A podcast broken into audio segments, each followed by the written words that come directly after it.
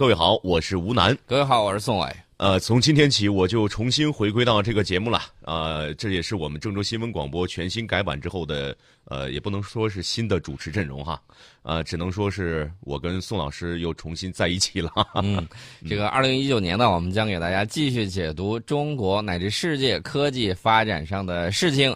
那么，这个既然新年开始的时候，我们把去年落下没有说的那个事儿，我们现在给大家说一下。就在去年的十二月二十九号当天的下午十六点，我国在酒泉卫星发射中心用长征二号丁运载火箭以及远征三号上面级，成功的把六颗云海二号卫星和搭载发射的鸿雁星座首颗实验星呢送入了预定轨道。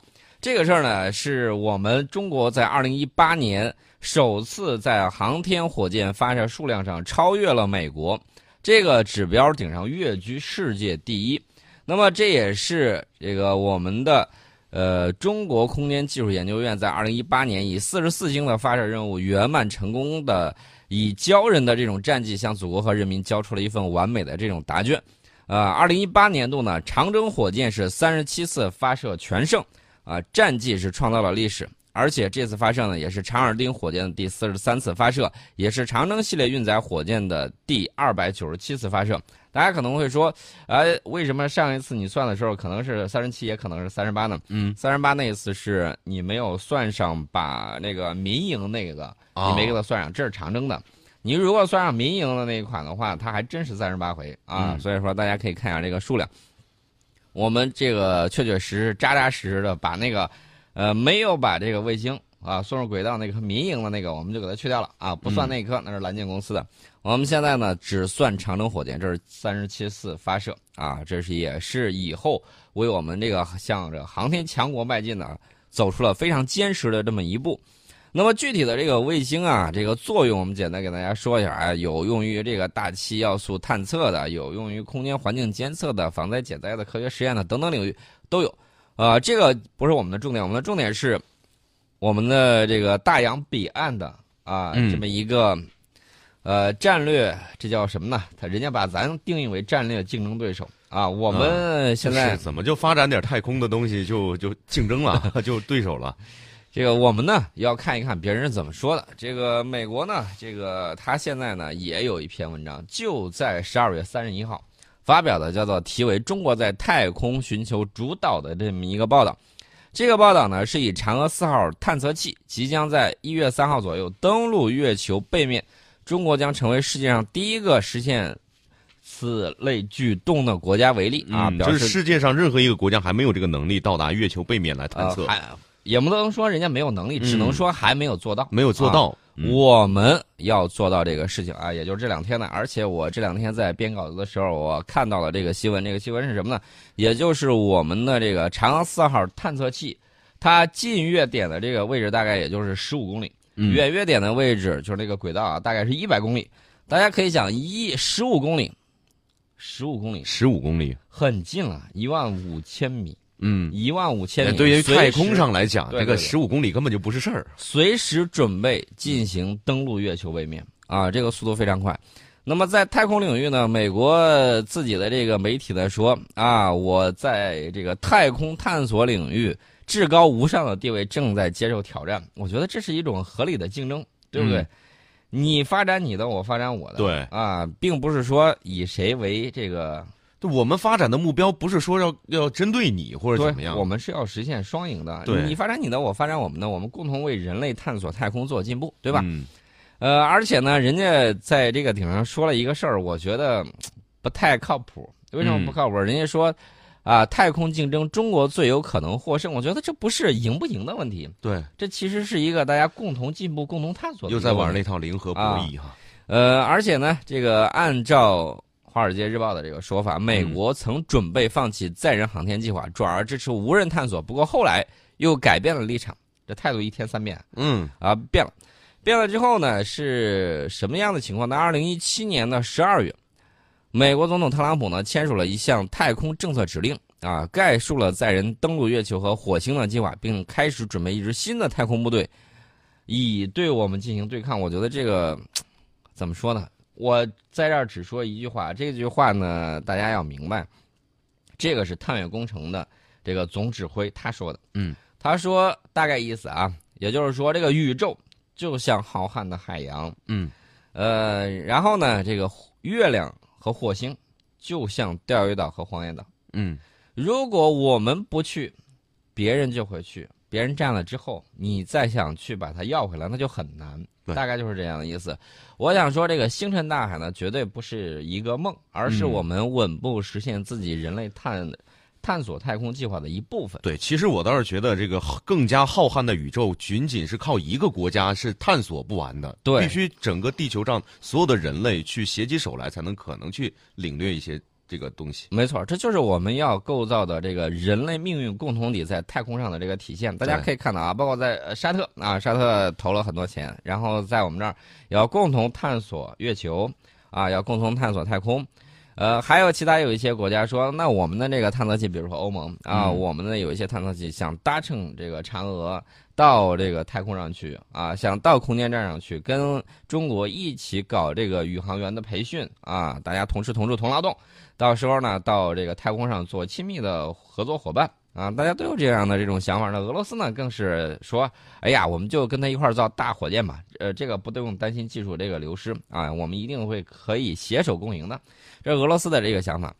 大家可以看看啊，还有其他有一些国家啊，亚非拉广大地区的国家说，你帮我发射一颗火这个卫星啊，我们帮助有一些这个落后的一些国家对。啊，技术上可能落后一些，但是人家也有自己的这种太空梦想，我们帮你实现这种卫星的发射啊，嗯这种情况都是有的。甚至我们对这种海洋啊、沙漠呀、山区啊，有一些这个比较偏僻的地区，嗯。我们再给它形成什么呢？要形成天基物联网，嗯要让他能够快速的享受到来自这个太空之中能够上网的这个信号。所以说，谁才能够提供这样的服务，谁才能够未来领导地球的这种发展嗯，啊？这个呢，绝对不是一代人、两代人、三代人就能够实现的，这需要好多代人不断的去往前发展。我们的几十年、几百年在太空里面领域里面，真的是弹指一挥。对，那么大家再对比一下，看一看，人家天，你知道在讨论什么？比如说，嗯二零一六年，美国的科学家们在众议院的空间科学小组委员会上有一次听证会啊，就讨论我们在太空竞赛中输给中国了吗？第一，人家这个忧患意识你一定要呃、嗯要具备啊。是，你看，虽然人家也是世界第一，人家嗯还有这样的忧患意识啊，非常担心自己落后。这个标题定的就直接，但是呢，这个话题，呃，第二啊，第二点，让让人觉得他有点垂头丧气的这种感觉在里头。呃，但是呢不，免这个不得已，非得自己给自己再再打个气哈。当然大家要注意啊，美国国家航空航天局就是嗯 NASA，、它在二零一九年的预算是多少钱呢？二百一十五亿美元，是我们航天部门相关预算的接近两倍嗯，啊，比我们这个要接近两倍。你想想，它投了多少钱进去？对，再加上过去很多年啊，这个在二战之后，他一直在发展太空事业，在冷战时期投了大量的这个金钱，我们跟他是有差距的，这个大家一定要客观认知啊。嗯，确确实实有技术上一定的这个差距。人家在实现太空啊这个载人飞行的时候，时间也比我们早很多年，这一点呢我们是要认识的。另外一点呢，既不要妄自尊大，还不要妄自菲薄啊！相信凭着我们的这个勤劳、努力、聪明和智慧，我们一定会在太空发展领域把我们建设成为一个太空强国。这是这一点。那么这个太空强国的梦想的实现呀、还是非常遥远的。嗯，对。呃，我们呢，这个呃，在实现这个太空梦想的时候，有一个很重要的有一个特点，来给大家说一下。我们有稳步的这种计划，对，每一天都在向那个计划迈进。我们虽然就是起步可能会稍微晚一些，但是每一步确实走的比较迅速，而且比较坚实。对这个美国的专家呢，也认识到这一点。他说，中国的支出在很长一段时间之内呢，目标更加明确，兼具可实现的时间表以及坚定不移的高层支持。与此形成鲜明对比的是，美国早前资助了一个让宇航员重返月球的项目，嗯，但是在二零一零年取消了。那么，美国计划是什么时候再让宇航员重上月球呢？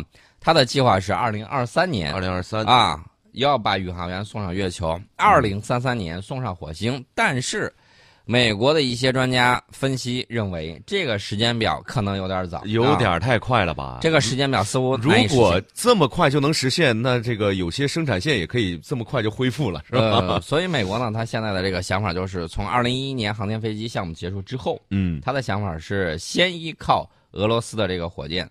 现在呢，他让波音公司、洛马公司呢，在生产大型的这种火箭，嗯，能够把它的宇航员，就是不依赖俄罗斯火箭，重新把它国家的这个宇航员呢送入太空。那么这么多年来呢，它一直依靠的是俄罗斯的火箭，把它的宇航员送入国际空间站。其他更远一些的啊，你比如说到火星上去探测，这个项目就比较早一些了。啊，我们一定要注意我们那个优势，就是制定长期目标，稳步去实现它，啊，而且呢，大家要注意，为什么我们要去重返月？不是我们重返月球，我们在人类历史上重返月球，因为美国、俄罗斯都认为，这个月球上犯不着再去了。刚开始他是这么认为的。美国觉得我已经探过月了，去过了啊，去过了，啊，我要去火星啊。然后呢，这个苏联解体之后，美国也没动力了啊，毕毕竟比较烧钱。想去火星，这想法挺不错。然后呢，他就把很多的这个设备啊、探测器啊，他想的这个进行未来就是无人探测，这样比较安全。呃，俄罗斯呢，因为啊，当年他曾经有这样的想法，想探月啊，然后他看到美国率先把这个航天员发射到月球上去，然后他觉得，哎，这场竞争就算了吧。然后呢，玩不过。他接下来他玩了很多探月，但是没有把宇航员送上月球。对，探月和送宇航员上月球这是两码事儿，这这简直是一一个大的差距。呃，这个差距其实并不像大家想象中的那么大。对你探月的时候，其实已经把很多东西该掌握的都了解了，了解了之后，然后就是送人上去。但是送人上去，你不能那么草率，你得确保万无一失的时候才有可能。对，这也有技术方面的这个因素在里面。啊，我们呢要重返月球，人类历史上重返月球啊，是我们第一次上月球。我们上月球是为了干什么呢？一个就是要在这儿弄一个半永久性的这个基地。另外一方面，大家要知道，这个月球上面有很重要的这个物质，氦三，嗯，一种非放射性同位素。这个氦三呢，是一种潜在的核聚变的能源。如果人工可控核聚变在本世纪实现了的话，那么月球上的氦三将为我们提供源源不断的这种能源。也许几百万年，我们都不需要其他的这种能源，光靠核聚变产生的这种电能。足以满足人类的这种使用。嗯，那么我们继续这个说一说啊，嗯，我们接着聊。嗯，呃，所以说呢，我们在未来几周的这个探月任务里面呢，我们的长期计划应该会有明显的这种早期的这种收获。啊，在月球背面作业本身就是一项壮举啊，因为它与地球的直接通信是不可能的，只有通过我们的这个中继星鹊桥，然后呢，搞定这个事情。那么今年六月啊，应该是去年六月份，我们在距离月球大概六点五万千六点五万千米的地方呢，放置了鹊桥中继星，以实现与月球探测车的这种通信。那么嫦娥四号的探测车呢，将在月球背面采集样本；嫦娥五号明年将取回样本并送回地球。呃，大家可以看一下啊，这个速度还是比较快的。我我指的这个明年是二零一九年啊，二这个猪年的这个明年。嗯，这个嫦娥五号呢，呃，要达到相应的这个目标，其实就在这几天，大家这个时刻关注。我认为这个月球探测器啊，马上可能就会要实现了。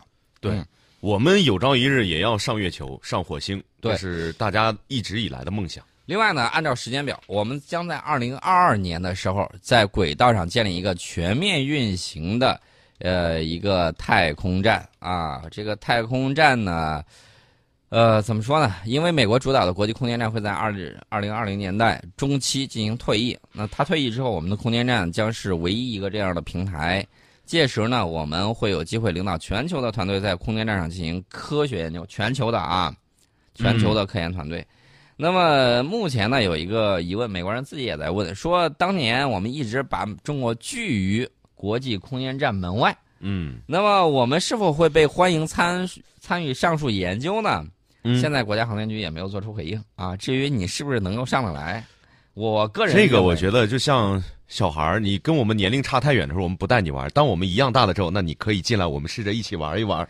其实就是这个道理嘛。我个人认为啊，我个人认为应该是会的，应该是会的，因为我你的这个胸怀有多大，嗯，你的舞台就有多大。对，其实我们也应该感谢当年你们的拒绝。啊，另外还有一方面就是你上来了，嗯，这是船票你得买对，啊。除了买船票之外，嗯，还有相关的这个技术啊什么之类，你总想上来这个可以生活的，带来点什么东西一起来，得得换，得啊拿东西得换啊，啊相应的技术啊什么之类，你得给我，不给我的话，那不好意思，这个船票的价格还是很贵的。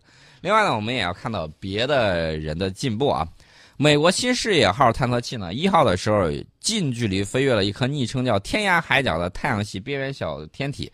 啊、这个为什么叫天涯海角呢？因为这个小天体呢，确确实实啊比较有意思，因为它距离太阳大概是六十五亿公里，比冥王星还要远，大概十六亿公里。这次飞跃呢，是人类探测器第一次近距离的去观测柯伊伯带的这个小天体。呃，这个天涯海角编号叫二零一四 MU 六九，位于太阳系边缘的这个柯伊伯带，这个地方被认为隐藏着大量的冰冻岩石小天体。啊，它们可能还完好的保存着四十六亿年前太阳系刚刚形成时候的信息。那么这次飞跃呢，也是人类探测器第一次近距离去观测。呃，新视野号是以每小时大概五万公里的速度，从距离天涯海角仅三千五百公里的地方飞掠过去。呃，我要告诉大家的是，这个小天体呢，呃，质量呢，呃，它不到啊、质量是冥王星的万分之一，嗯不到它的万分之一。那么它的直径有多少呢？三十公里左右。嗯，三十公里什么概念呢？从郑州出发到它的这个荥阳到荥阳啊，呃大概就是这么一个距，离。差不多。体积不到冥王星的百分之一，质量不到它的这个万分之一，大概就是这么一个、一个情况那有点小啊。啊，有点小啊。我们也看到这个美国对这个冥王星等柯伊伯带这个天体的这种探测任务呢，也嗯是人类共同的这种探测。人家在这个方面呢，嗯，他先去了，他先看到了，那么他掌握的这个数据啊，他就是更接近于事实啊。所以说呢，大家要看到，人家这个东西是不会跟你共享的，除非你自己去发现。啊，探测器顶上呢搭载了有七个探测设备，包括光学的呀、等离子探测呀、尘埃探测设备啊等等，都在上面。啊，天涯海角这颗小天体呢，我们还是要认真的去看一看。呃，未来的时候，我们还会探索更多的。在以后，我也希望咱们国家呢，能够有更多的这种太空探索啊，这种呃友好的、合理的这种啊有序的竞争，我认为是对人类太空探索是有很大的帮助的。